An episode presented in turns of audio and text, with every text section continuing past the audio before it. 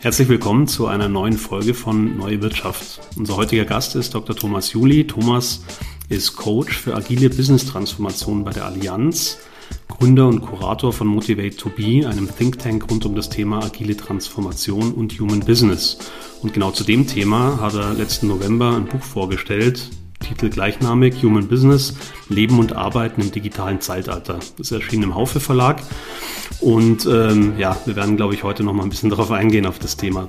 Thomas spricht regelmäßig auf internationalen Events, wie zum Beispiel der NASA Project Management Challenge, dem World Economic Forum oder dem Corporate Social Responsibility Forum Deutschland. Thomas, schön, dass du da bist. Ich freue mich auch. Äh, Thomas, wir wollen heute über das Thema deines Buchs sprechen, Human Business.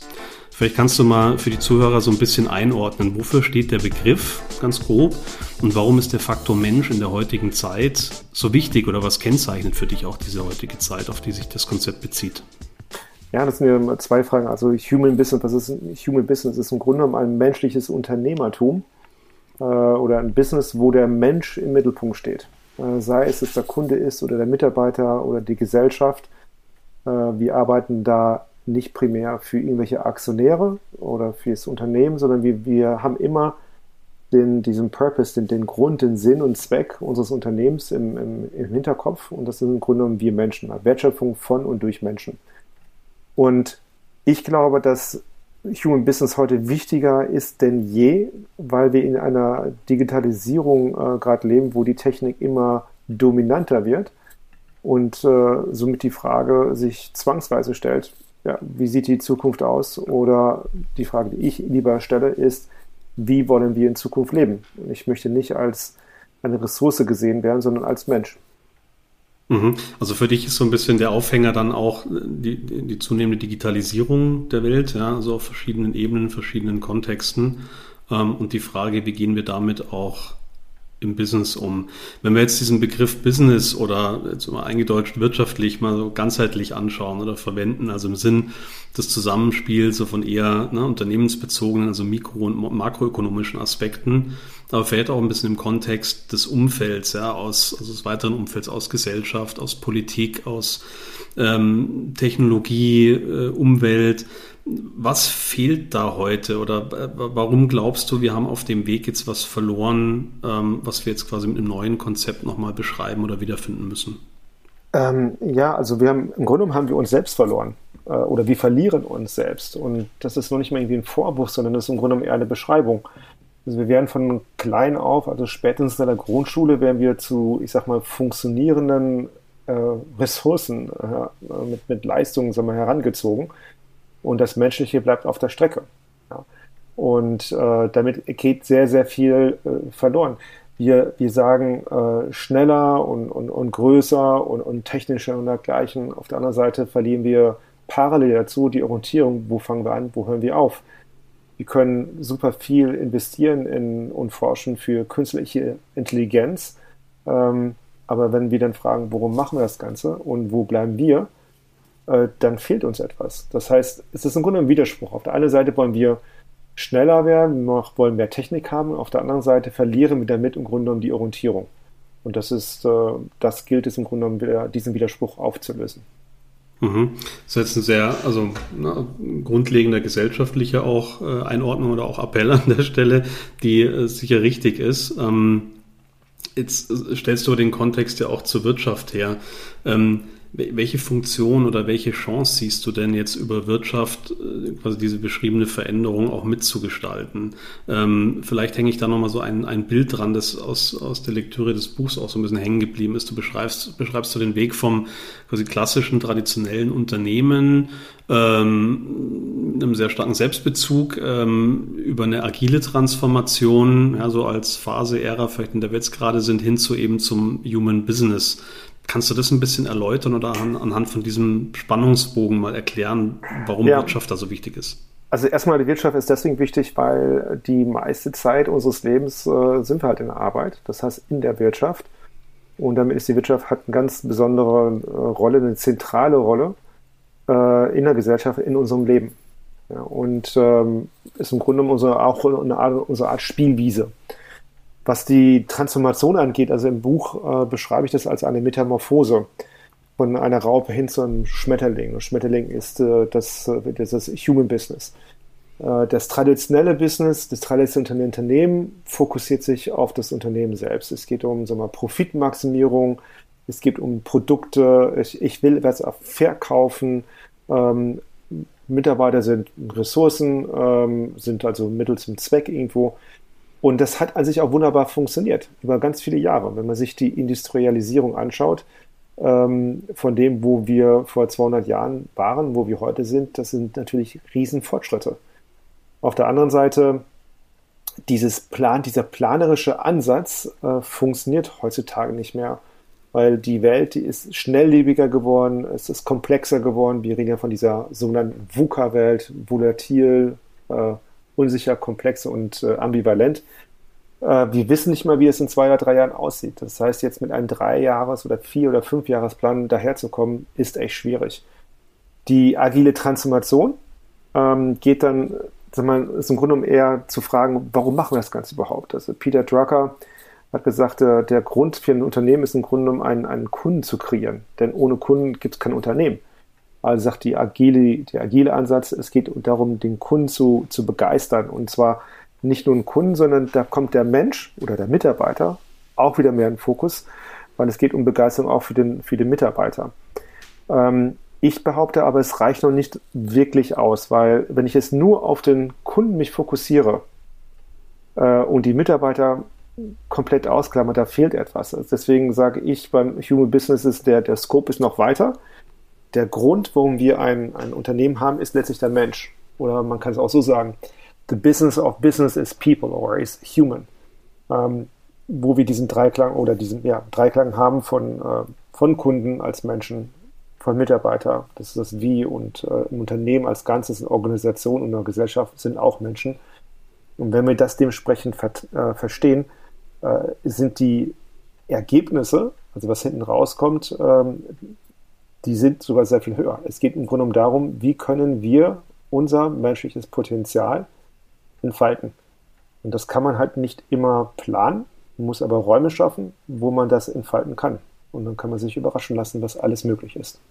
Mhm. Das hast du ja gerade ähm, äh, Drucker zitiert. Ähm, ich erinnere mich auch an das Zitat und es ging ja weiter mit, es gibt deswegen zwei Kernfunktionen im Unternehmen, nämlich Innovation und Marketing. Und für mich hat jetzt Innovation zum Beispiel viel mit Agilität zu tun. Ja? Zu sagen, ich muss eigentlich kontinuierlich A, verstehen, was der Markt braucht und ich muss auch in mich in die Lage versetzen, als Unternehmen ähm, darauf auch reagieren zu können. Ja? Also eigentlich war er da ja schon relativ früh dran mit der Grundlage für, für ein gewisses Maß an Agilität. Jetzt bist du ja Coach für agile Transformation. Ich habe es eingangs gesagt, bei einem großen äh, Versicherer mit Sitz in München. Ähm, wie, wie, wie lebst du denn diesen, diesen Übergang oder wie erlebst du den dort? Ähm, wie, wie gestaltet sich das? Das ist ein sehr traditionelles Unternehmen, ja, um bei der Einordnung zu bleiben, das gerade äh, auch sichtbar nach außen dadurch eine Transformation auch geht. Hat denn so ein Unternehmen eine Chance, zu Human Business zu kommen? Äh, das ist erstmal ist es meine, meine Vision und ich sage, äh, die, in dem Fall die Allianz ist genau auf dem Weg schon. Also mitten in dieser agilen Transform Transformation. Es geht hier letztlich um einen Kunden, der stand da wahrscheinlich aber auch immer schon sehr stark im Mittelpunkt. Ähm, gut, über die ganze Shareholder-Value-Theorie, klar, guckt man auf die Aktionäre, aber die, das Unternehmen richtet sich jetzt auch von der Organisation her, das war, ist ganz frisch diese Woche, war das in der Presse, äh, schaut man, wie können wir unser Unternehmen noch mehr auf die Kunden ausrichten? Wie können wir noch schneller, noch besser, noch effizienter, äh, sag mal, die Bedürfnisse unserer Kunden, sag mal, A, verstehen und natürlich auch dann befriedigen und dann halt begeistern. Und der, der Leitspruch ist hier als We secure your future. Das heißt also, dass, dass der Kunde sag mal, sich weniger Gedanken machen, machen muss und dass man, äh, ja, dass man da ist. Da ist sehr viel Menschliches dabei. Jetzt ist es so, die Allianz ist weit über 100 Jahre alt und wird sich nicht innerhalb von einer, zwei Jahren sag mal, zu einem rein agilen Unternehmen äh, entwickeln oder noch auch nicht Human Business. Das heißt, natürlich gibt es Strukturen, ähm, die im Grunde auch nach wie vor gut funktionieren. Das gilt im, Übrigen auch für jedes andere Unternehmen, äh, wo ich unterwegs war. Vorher ist bei, bei Daimler, Vodafone und andere größere Unternehmen. Ähm, das ist gut, aber immer dann, wenn ich an einer Umgebung unterwegs bin, die halt sich echt wandelt, wo der, der Kunde auch immer im Mittelpunkt stehen muss oder schon tut, komme ich mit alten Rezepten nicht wirklich weiter. Und das heißt, es ist ein Druck von außen, der äh, zwangsweise zu einer Transformation führt. Äh, und die alten Rezepte funktionieren nicht mehr. Und was auch noch dazu kommt, die jüngere Generation fragt nach dem Warum. Es geht nicht nur um einen Job, um Geld zu verdienen, sondern die fragen, was ist die Sinnhaftigkeit dafür da? Welchen Unterschied mache ich? Und das sieht die Allianz wie andere Großunternehmen auch, ähm, wo man dem, den, den Mitarbeitern eine Art Zuhause geben will, wo man sich mit identifizieren kann. Da sind Werte und Prinzipien spielen eine ganz große Rolle. Und im Vergleich zu anderen Unternehmen äh, bin ich angenehm überrascht gewesen. Ich war anfangs, bin ich auch ganz ehrlich, ziemlich skeptisch und äh, bin ziemlich überrascht gewesen, wie weit man schon gekommen ist. Und ich weiß aber auch, es ist noch ein weiter Weg. Das heißt, man ist mitten in dieser Metamorphose. Wenn ich, wenn ich ein Bild nochmal, ich hatte ja vorher gesagt, von der Metamorphose habe ich gesprochen. Und was man sich vorstellen muss, wenn ich, wenn eine Raupe sich verpuppt und nachher zum Schmetterling wird, diese Verpuppung, oder wenn man, ist es nicht so, dass das irgendwie nach einem Plan irgendwie voran, vorangeht, sondern im Grunde genommen löst sich die Raupe im Inneren komplett auf. Und es gibt die sogenannten, ähm, ja, im Grunde genommen, ähm, wie heißen die Zellen jetzt? Äh, Imaginalzellen. Das sind die Zellen, im Grunde genommen DNA-Zellen äh, von, vom Schmetterling. Die vernetzen sich und letztlich entsteht daraus ein Schmetterling. Aber die alten, die, das Alte ist komplett wie das Matsch. Und eine solche Transformation braucht seine Zeit, tut auch weh, kann auch scheitern ist aber in der heutigen Zeit äh, alternativlos. Und äh, ich glaube, wir sind da gut unterwegs und es gibt andere Unternehmen, die auch ganz gut unterwegs sind.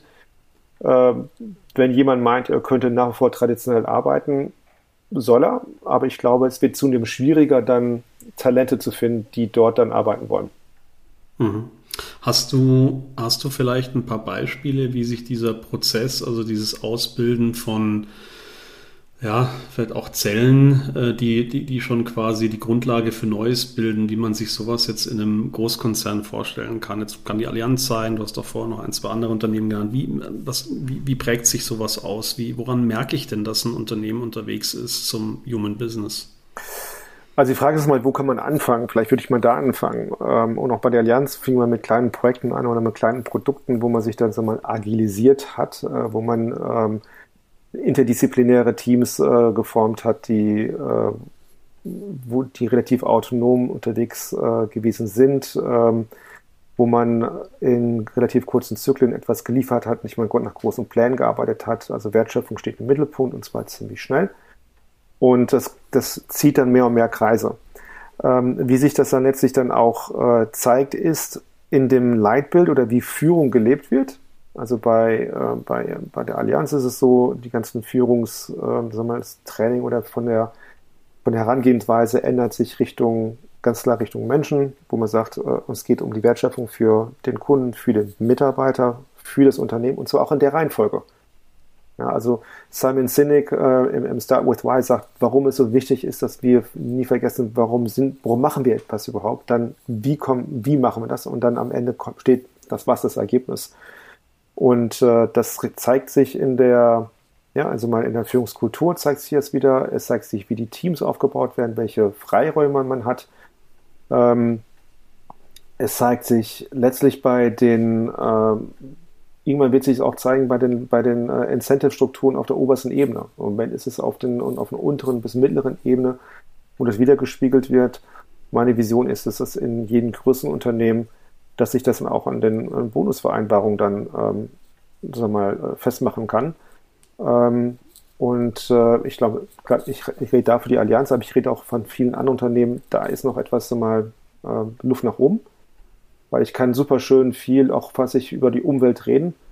Äh, wenn das aber nicht verbunden ist mit dem, was ich wirklich tue, verliert man dann Glaubwürdigkeit. Ähm, da ein, ein Beispiel. Äh, ich war, äh, als ich letztes Jahr 2020 äh, beim World Economic Forum war ich bei einigen Veranstaltungen, wo es über die Nachhaltigkeitsziele der UNO ähm, ging und waren einige CEOs dabei. Die waren alle begeistert und kamen auch sehr glaubhaft drüber.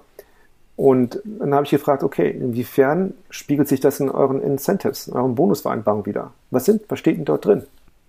Und ich muss dann zugeben, dass dort nach wie vor die traditionellen Zielvereinbarungen also mal festgehalten sind. Das heißt EBIT, kurzfristige Profite, ja, Shareholder Value. Und das ist für mich, das ist ein reines Lippenbekenntnis, das ist Greenwashing. Das ist nicht wirklich glaub, äh, glaubhaft. Und denn wenn ich wirklich dahin überzeugt bin, dann verbinde ich das auch dementsprechend mit meinen Zielen und lebe das Ganze vor. Und da hoffe ich, dass sich immer mehr Unternehmen finden, die dementsprechend jetzt nicht beim Human Business, sondern auch zum Beispiel bei den Nachhaltigkeitszielen der UNO äh, sich engagieren und das auch dann vorleben. Ähm, mal ketzerisch gefragt, das ist aber ja fast ein, ein quasi ein Pitch äh, zugunsten von jetzt mal, extrinsischer Motivation, zu sagen, über eine Bonifizierung oder eben äh, vergleichbare Incentives schaffe ich dann überhaupt erst äh, den Impuls für ein Verhalten, das ich sehen will. Wie würde man es denn, also ich glaube ich glaube auch, dass das ein guter erster Schritt ist, um da mal hinzukommen und wenn man mal realistisch ist, das ist auch natürlich für viele äh, Führungskräfte, Unternehmer mit ein relevanter Antrieb, aber ähm, wie, wie, kommt man denn zu einer intrinsischen Motivation? Wie, wie komme ich dahin, dass jemand von sich aus sagt, Mensch, diese Zentrierung auf erstmal erst Kunde und später Mensch ist etwas, da sehe ich für mich und, und auch für mein Wirken einen konkreten Nutzen, unabhängig von einer Bonifizierung? Das ist äh, sehr individuell. Ähm, also ich, man sieht es ähm, in den krassen Beispielen, wenn es äh, sagen wir, zu Burnouts bei Mitarbeitern kommt ja, wenn die einfach äh, ja, krank werden, depressiv werden. Äh, was, wenn man sich die, die Zahlen anschaut und Deutschland, äh, nicht nur in Deutschland, in der ganzen westlichen Welt immer noch sehr, sehr hoch ist. Offiziellen, offizielle Zahlen liegen so bei 8% der, der Belegschaft. Die Dunkelziffer ist sicherlich sehr viel höher und man spricht auch viel mehr darüber. Wenn ich aber jetzt äh, Mitarbeiter in meinem Team habe und die fallen aus wegen, wegen Burnout und dergleichen, da frage ich mich schon, was da äh, falsch läuft. Oder vielleicht bin ich ja selber davon betroffen gerade in Corona-Zeiten hat man gemerkt, wie wichtig im Grunde das Miteinander ist. Äh, anfangs war es ähm, toll, dementsprechend von zu Hause aus arbeiten zu können. Aber man vermisst mehr und mehr das Soziale und man wird im Grunde genommen irgendwie äh, krank. Es, es, fehlt etwas. Und damit ist die Frage des Sinns. Warum mache ich das Ganze überhaupt? Wie wichtig ist für mich die, äh, für mich die eigene Gesundheit? Wie wichtig ist für mich die Familie? Und äh, wenn ich das mit reinbringe in sag mal, in, in die Arbeit und darüber mich austausche und erkenne, äh, wir sind alle Menschen und wir, wir schaffen menschliche Räume. Ähm, erstmal ist es ein sehr viel angenehmeres Arbeitsklima, aber es passiert noch etwas anderes. Wir finden unsere eigene Kreativität, können unsere eigene Kreativität finden und im Grunde genommen diese Potenziale auch entfalten. Da kann sehr, sehr viel mehr passieren und äh, können uns davon ja, also mal im überraschen lassen. Hm. Ich glaube, was vielleicht auch noch unterstützend mitwirkt, das ändert sich ja auch ein Stück weit auch inzwischen der Zeitgeist. Also woran werde ich auch als Unternehmer, als Führungskraft gemessen? Ja, zum Beispiel nicht nur in der Wirtschaft, sondern aus gesellschaftlicher Sicht. Und dann spielen natürlich andere Dinge äh, nochmal eine Rolle. Nicht nur, ähm, wer hat wie viel, ne, also wie viel Umsatz und Erlös äh, generieren können, wie viel Wachstum generieren können, dafür dann entsprechend auch verdient, sondern auch die Frage, wer hat welchen Impact auch auf die Gesellschaft gehabt. Ja. Also auch so diese Gemeinwohlaspekte werden, glaube ich, zunehmend im öffentlichen Diskurs Diskurs auch wichtiger. Ähm, und ich glaube, das ähm, ist vielleicht auch nochmal ein guter ähm, Enabler oder fördernder Aspekt, ja. Jetzt haben wir ja so aus der Politik die letzten Jahre auch immer mal wieder den Begriff, äh, auch so ein bisschen aus dem äh, Umfeld des World Economic Forum, so diesen Begriff der großen Transformation vernommen. Ähm, der, der, na, dann kann man jetzt irgendwie kritisch belegen, den kann man aber auch sehr positiv belegen, weil ja nicht alles perfekt war bisher und uns wird auch Zeit, ist, manche Dinge auch zu verändern. Ähm, und das umfasst ja jetzt quasi nicht nur einen wirtschaftlichen Aspekt, sondern eben ganz bewusst auch ne, das Umfeld, Gesellschaft, Politik, äh, Umwelt und, und also ökologische Aspekte. Ähm, jetzt haben wir vorher schon drüber gesprochen, welche Rolle kann Wirtschaft da spielen? Ähm, du hast gesagt, er muss eine große Rolle spielen, weil es ja irgendwie auch so ein bisschen das Bindeglied zwischen allem ist. Und äh, damit es uns gut geht, braucht es eine funktionierende, funktionierende Wirtschaftsmodelle. Aber äh, gibt es Unternehmen, die du siehst, die da schon eine Vorreiterrolle einnehmen? Jetzt haben wir gerade über ein paar Großkonzerne gesprochen. Sind es die oder wo, wo kommen diese Impulse her? Ähm, also man spricht immer sehr viel von den, von den Großunternehmen. Unilever ist, äh, ist auch ein weiteres Beispiel, was, äh, was Paul Polman in einigen, in einigen Jahren sag mal, wirklich auf den Kopf gestellt hat, im positiven Sinne, in Nachhaltigkeit. Wird sich zeigen, inwiefern das auch wirklich dann nachhaltig ist. Ich glaube, dass äh, ja wir selbst in, ja, in Deutschland, also mit dem, mit dem Mittelstand, Hidden Champions, sag mal international, an sich ziemlich gut aufgestellt sind oder sein sollten, weil hier an sich immer auch schon der, die, die Gesellschaft, der Mensch, äh, das Soziale irgendwie auch im Mittelpunkt stand. Plus unsere Tradition der, der, der sozialen Marktwirtschaft. Inwiefern die wie diese noch leben, das sei mal dahingestellt. Ähm, wenn man sich die Schriften von Erhard an, äh, dann durchliest, denkt man, boah, hoch, hochmodern. Äh, vielleicht sollten wir uns diese Schriften noch mal anschauen, nicht nur Drucker lesen, sondern auch ähm, Gründe der sozialen Marktwirtschaft und daraus lernen, äh, wäre vielleicht ganz gut. Ähm, ich kann im Kleinen anfangen. Ich kann in, in, Startup, in der Startup-Szene, ähm, da gibt es einige Unternehmen, ähm, die im Sozialen unterwegs sind. Social Business von Mohammed Yunus äh, und Hans Reitzer mal weltweit mal bekannt gemacht worden. Äh, wenn Leute, ein Beispiel ist im, im, in Wiesbaden und Frankfurt ähm, am, am, Flughafen gibt es ein Café äh, Perfect Day. Das ist ein soziales Unternehmen. Das heißt, die Gewinne gehen zurück, um die, äh, die Bauern, die dementsprechend die Kaffeebohnen ähm, äh, anpflanzen, anpflanzen die, die Gemeinde, die Gesellschaft dort mal zu unterstützen. Das heißt, es ist nicht so, dass es Profit, Profit, Profit geht, sondern Profit wird im Grunde genommen benutzt, um dementsprechend soziale Probleme zu, zu beheben. Äh, der Human Business Ansatz sagt, naja, ich will nicht immer soziale Probleme beheben, aber ich möchte äh, durchaus Profit machen. Ich möchte auch meinen Investoren Geld wieder mehr zurückgeben, was sie investiert haben. Aber im Mittelpunkt steht trotzdem der Mensch. Das heißt, die Sinnhaftigkeit.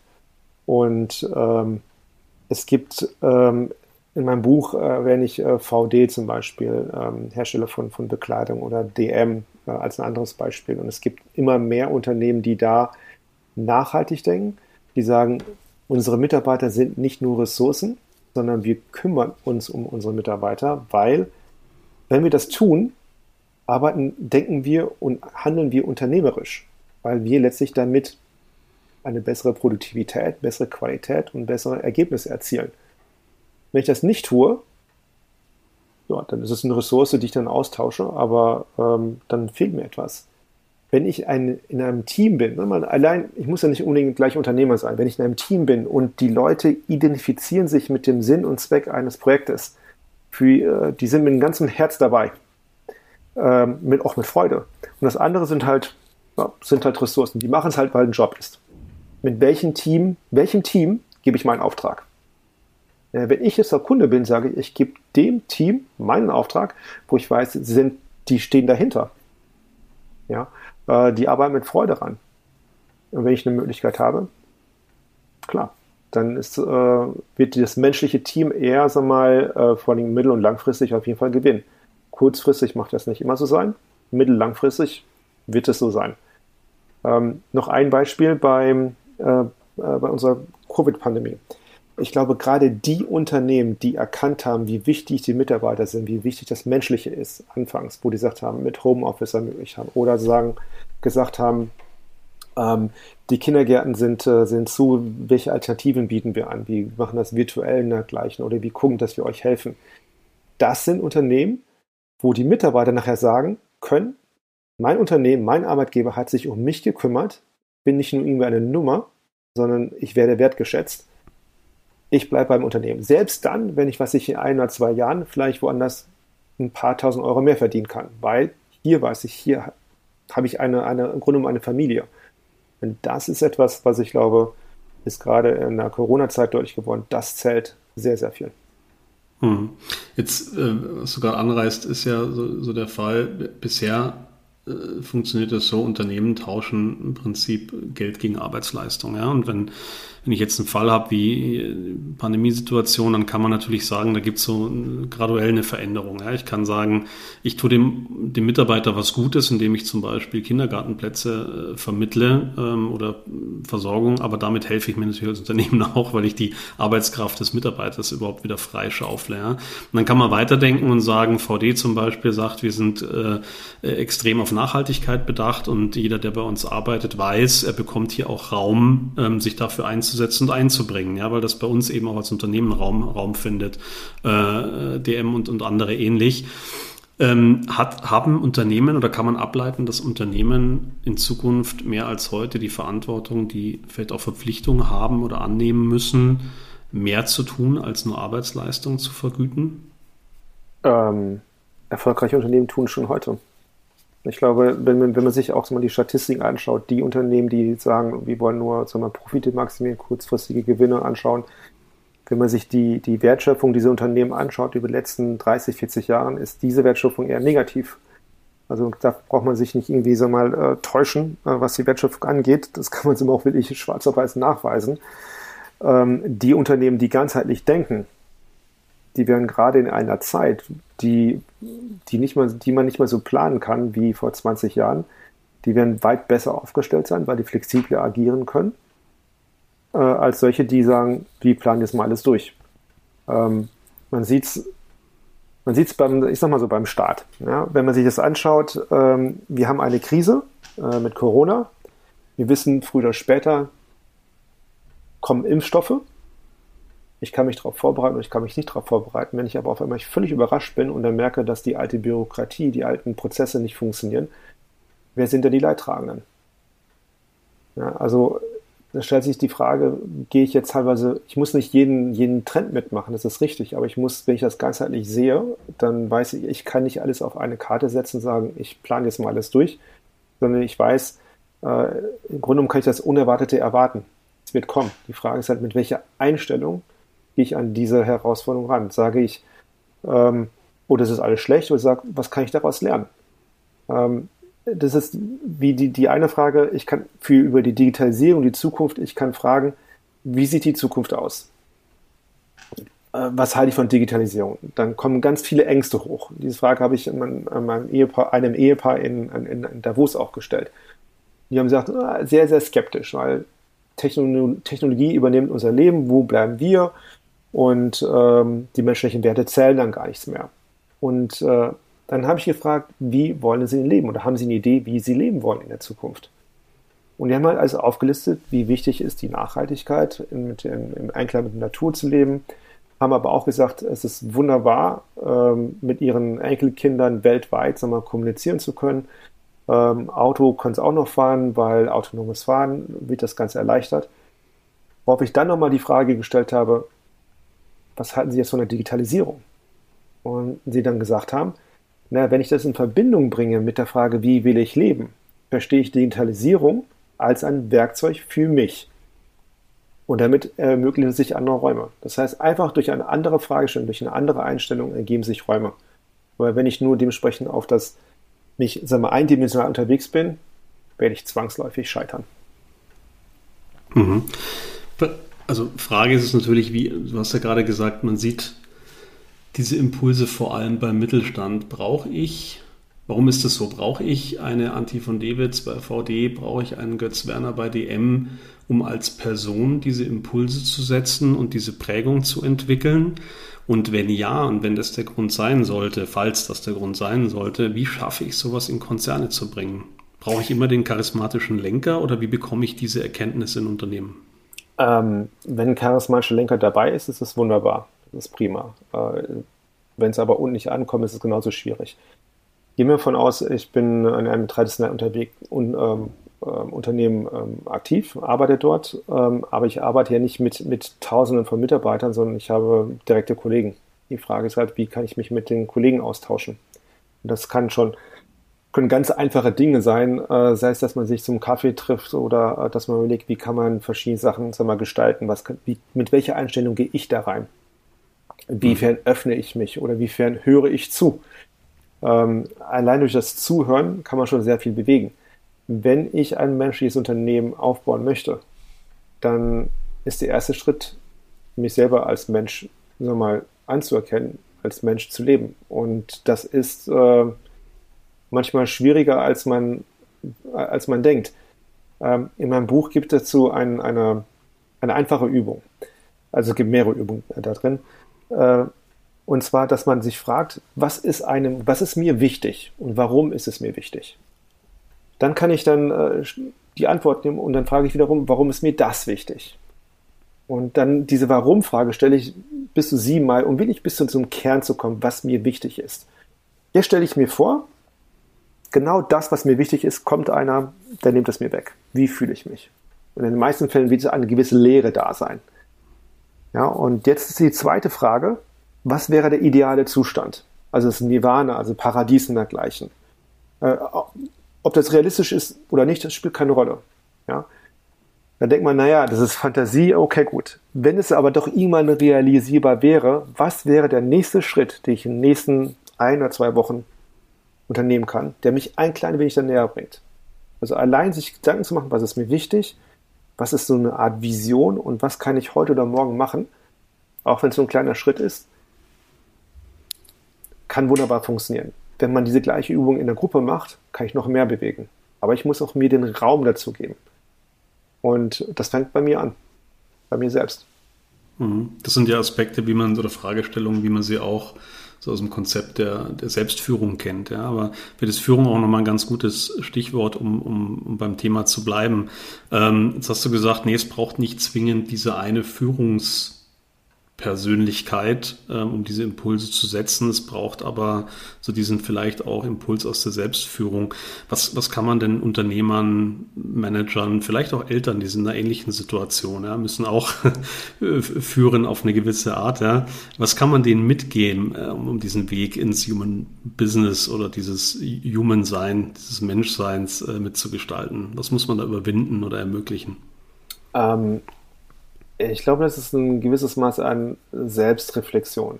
Ähm, ich habe ja gesagt, auf der einen Seite ist man, wird man als Ressource so mal erzogen und behandelt Kollegen auf ihre Ressourcen. Auf der anderen Seite ist man Mensch. Und mit unseren besten Lehrer sind manchmal unsere eigenen Kinder.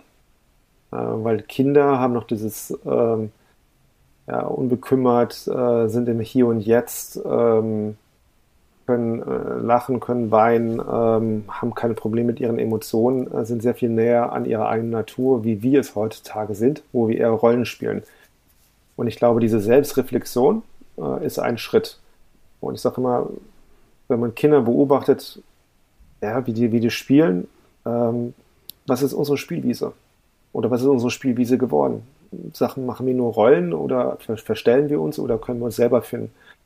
Und ähm, wenn ich jetzt Leute, wenn Leute fragen, auch jüngere, äh, die jüngere Generation oder Jugendliche fragen, ja, was sollen die dann studieren, was sollen die machen und dergleichen, wo ich auch meinen eigenen Kindern sage, macht das, was euch Freude macht.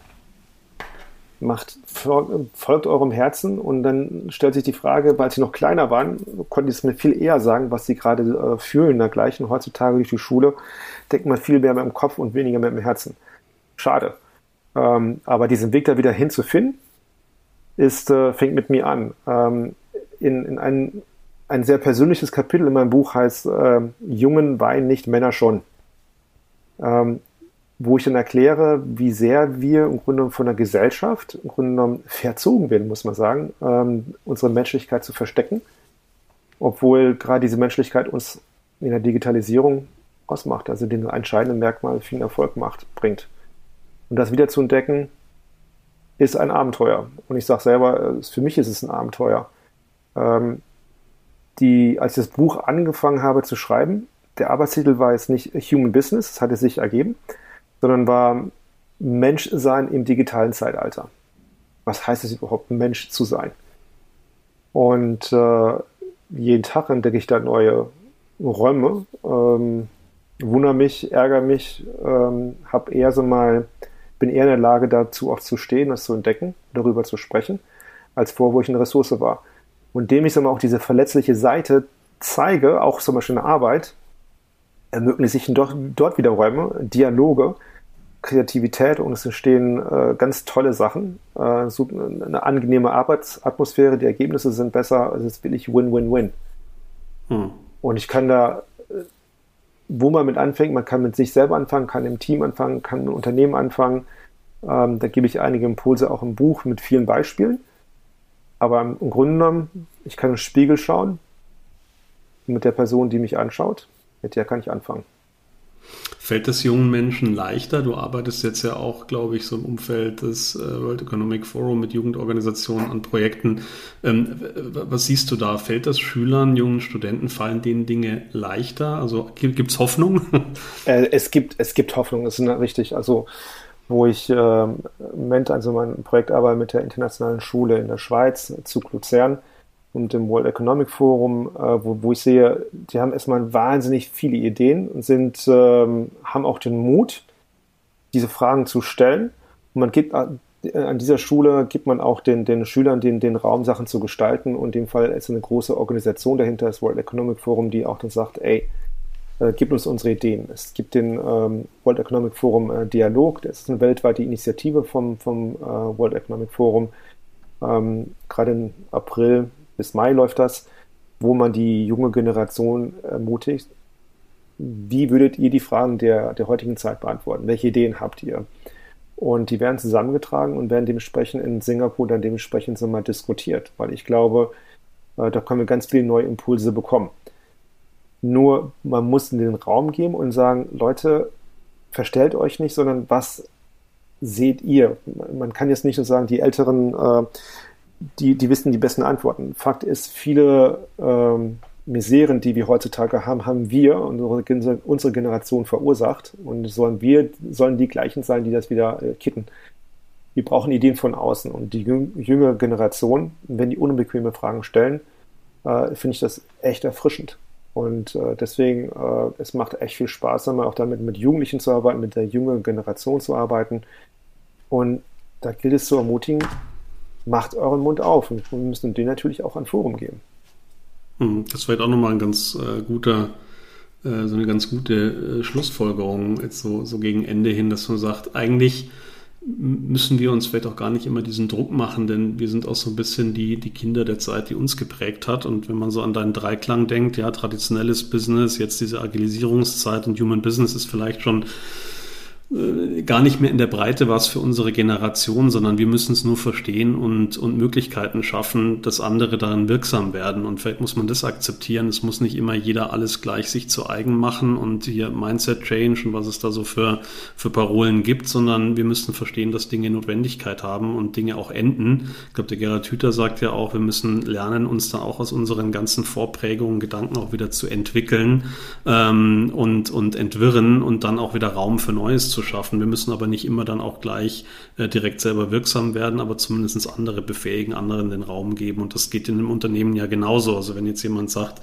ich finde das alles klug, ähm, aber ich bin das in mancher Hinsicht nicht mehr, ob das ist agiles Arbeiten, Digitalisierung oder eben auch äh, die neue Menschlichkeit im, im, in der Wirtschaft ist, ähm, man muss zumindest akzeptieren, dass es für andere wichtig ist und dass man einen Gestaltungs- oder einen, einen Auftrag hat, Freiräume zu schaffen. Ne? Ja. Hast du, Thomas, äh, wir schließen immer äh, so mit so einem Abschlussappell.